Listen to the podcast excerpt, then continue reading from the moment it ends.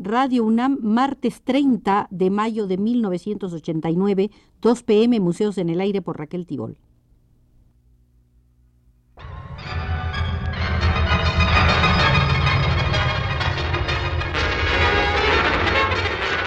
Radio UNAM presenta Museos en el Aire.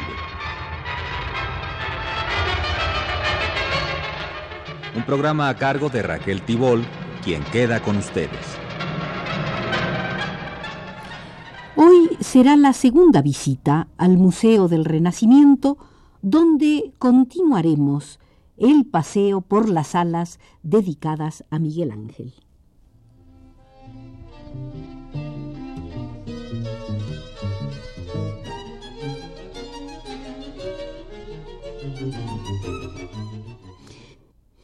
En 1504, Miguel Ángel contaba 29 años de edad. En ese tiempo, aproximadamente, hace una pintura por encargo de Agnolo Doni.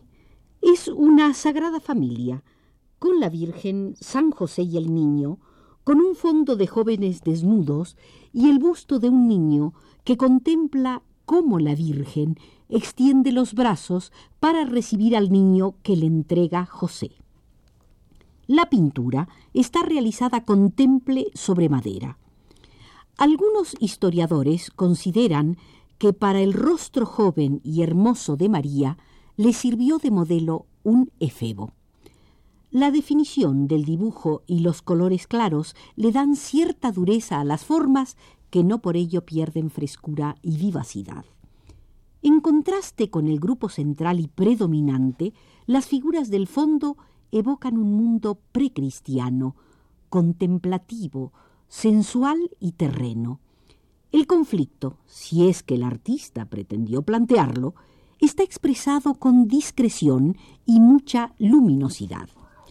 Fueron sus problemas con el Papa Julio II los que anclaron a Miguel Ángel en la pintura.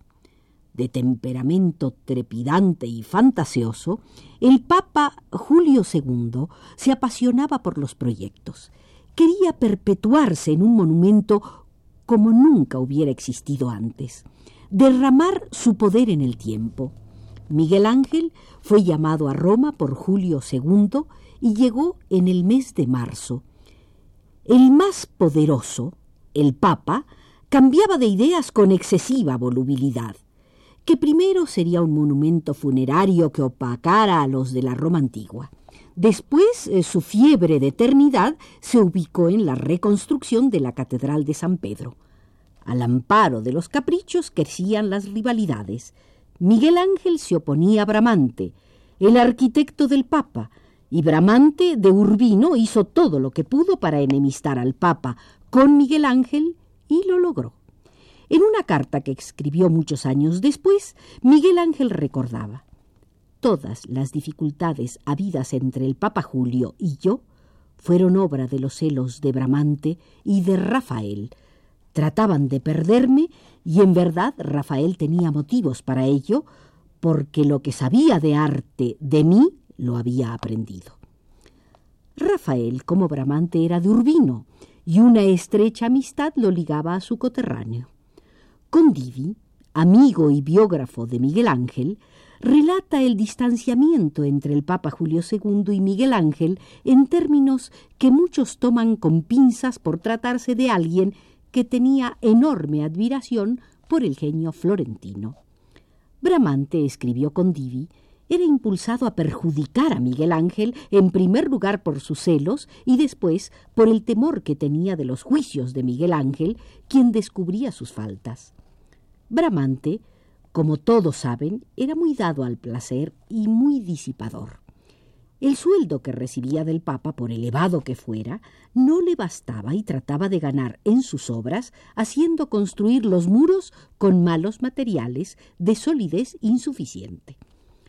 En 1506, Miguel Ángel fue arrojado del Vaticano. Ofendido, decide abandonar Roma, vuelve a Florencia. Julio II se arrepiente y quiere que regrese. Miguel Ángel se resiste. La cuestión se convierte en política entre el Vaticano y los florentinos que le exigen a Miguel Ángel evitar una guerra absurda. La reconciliación se produjo a fines de 1506 en Bolonia. Se cuenta que un obispo encargado de alegar en pro de Miguel Ángel le dijo al Papa, Tenga a bien vuestra santidad no conceder atención a sus tonterías. Ha pecado por ignorancia. Fuera de su arte todos los pintores son lo mismo. Furioso, Julio II le respondió, le estás diciendo una grosería que nosotros no hemos dicho. El ignorante eres tú. Vete y que el diablo te lleve. El Papa ya no quería tumba, sino una estatua colosal en bronce. Con enormes dificultades y a disgusto por fracasos en la fundición, por procesos que debieron repetirse, termina lo que él mismo calificó de trabajo de gigante.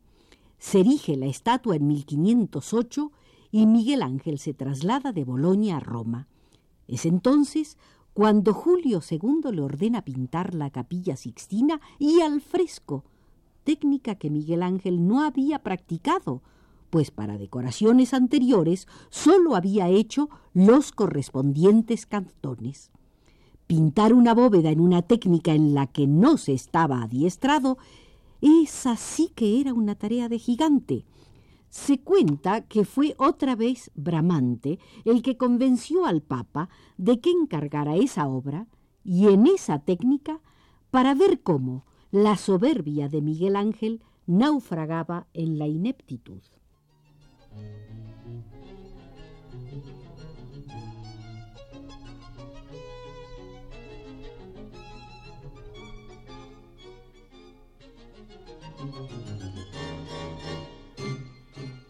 Puede creerse que fue la intriga de Bramante, porque en ese tiempo, en abril de 1508, Rafael había comenzado a pintar las estancias del Vaticano. En un acto de lealtad consigo mismo, le propuso al Papa que Rafael se encargara de pintar la Sixtina, argumentando que lo haría mejor. Julio II no quiso escuchar razones. Ordenó a Bramante que construyera los andamios y mandó traer experimentados fresquistas de Florencia para que ayudaran a Miguel Ángel y lo sacaran de cualquier apuro. Más tardó en subir a los andamios y entrar en contacto con los ayudantes que mandar destruir los primeros y despedir a los segundos. También hizo que se quitara todo cuanto habían pintado los florentinos. No quería terceras manos de artistas menores. Prefirió la de los obreros. Se encerró durante varios días en la capilla, se posesionó física y espiritualmente del sitio, repensó su actitud frente a la pintura y tomó una decisión.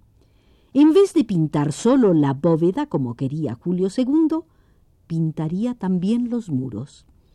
El 10 de mayo de 1508 es una fecha importante en el desarrollo del arte de todos los tiempos. Es el día en que Miguel Ángel se enfrentó a la Sixtina. Superados los problemas de andamios y colaboradores, el trabajo definitivo se inició en enero de 1509. El ofrecimiento o presentación de la pintura se hizo en dos etapas. La primera parte quedó terminada en agosto de 1511 y el total el 31 de octubre de 1512. El 27 de enero de 1509 le escribe a su padre, Estoy en gran abatimiento de espíritu. Hace un año que no recibo nada del Papa, no le pido nada, porque mi obra no avanza bastante para que parezca merecer una remuneración. Esto se debe a la dificultad del trabajo que no es de mi profesión. Así es que pierdo mi tiempo sin provecho. Dios me asista. Hacia fines de 1509 o principios de 1510, escribe un poema en el que describe su esfuerzo físico y su desaliento espiritual ante la inmensa tarea que estaba desarrollando. Pintar una bóveda demanda tales esfuerzos que el trabajo por momentos se vuelve tortura. Y a esto justamente se refiere Miguel Ángel en su poema.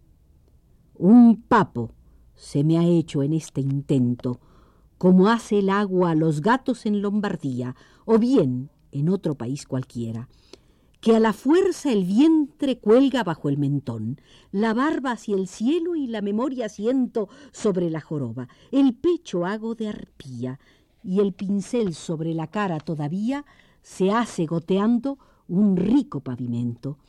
Los hombros se me han metido en el pecho y hago del culo por contrapeso grupa y sin poder dar paso los ojos muevo en vano. Adelante se me alarga la corteza y al doblarse atrás se frunce y metiendo como un arco atigrado. Pero falaz y extraño surge el juicio que la mente porta que mal llega por retorcida cerbatana. Mi pintura muerta defiende ahora a Juan y mi honra, no siendo en buen lugar ni yo pintor.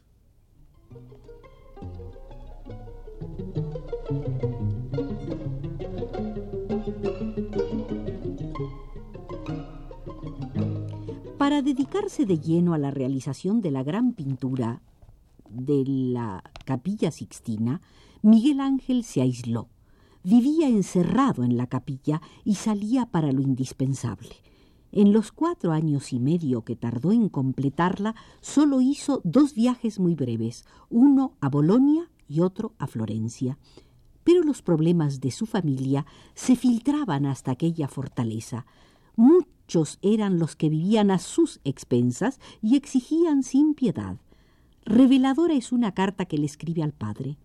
Yo no dejaré que os falte nada mientras yo mismo tenga algo, Mientras que yo exista, no os faltará nada, aunque os quiten todo lo que tenéis en el mundo.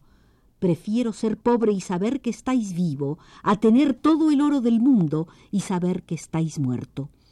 Si no podéis, como otros, tener los honores de este mundo, que os baste tener vuestro pan y vivir con Cristo bueno y pobre, como yo lo hago aquí, porque yo soy un miserable y no me atormento por la vida ni por el honor, es decir, por el mundo, y vivo entre grandes penas y con una desconfianza infinita.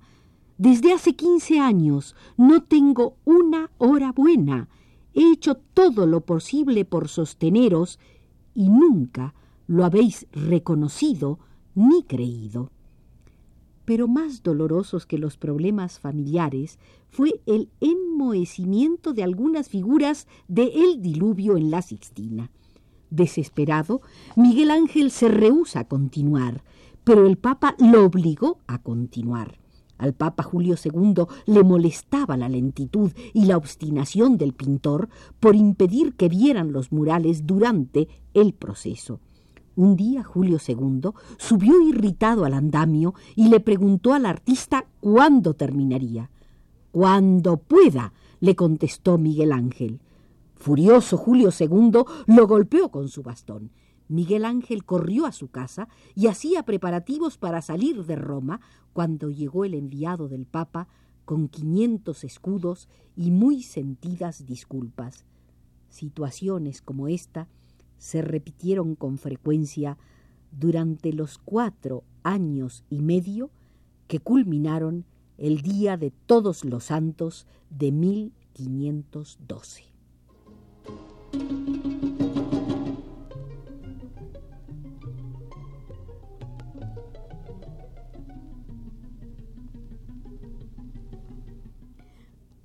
Con el relato de la serie de situaciones vividas por Miguel Ángel al ejecutar la capilla sixtina, tanto por las posiciones que debía adoptar en los andamios para pintar, como las relaciones con sus familiares y sobre todo por los requerimientos económicos de su padre y la relación conflictiva con el Papa Julio II, después de este largo recorrido, terminamos nuestra segunda visita al Museo del Renacimiento y a las salas de Miguel Ángel, vigilados desde los controles por Arturo Garro.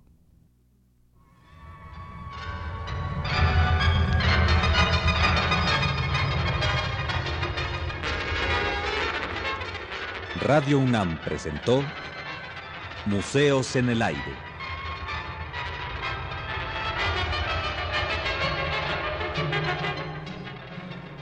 Un programa de Raquel Tibol.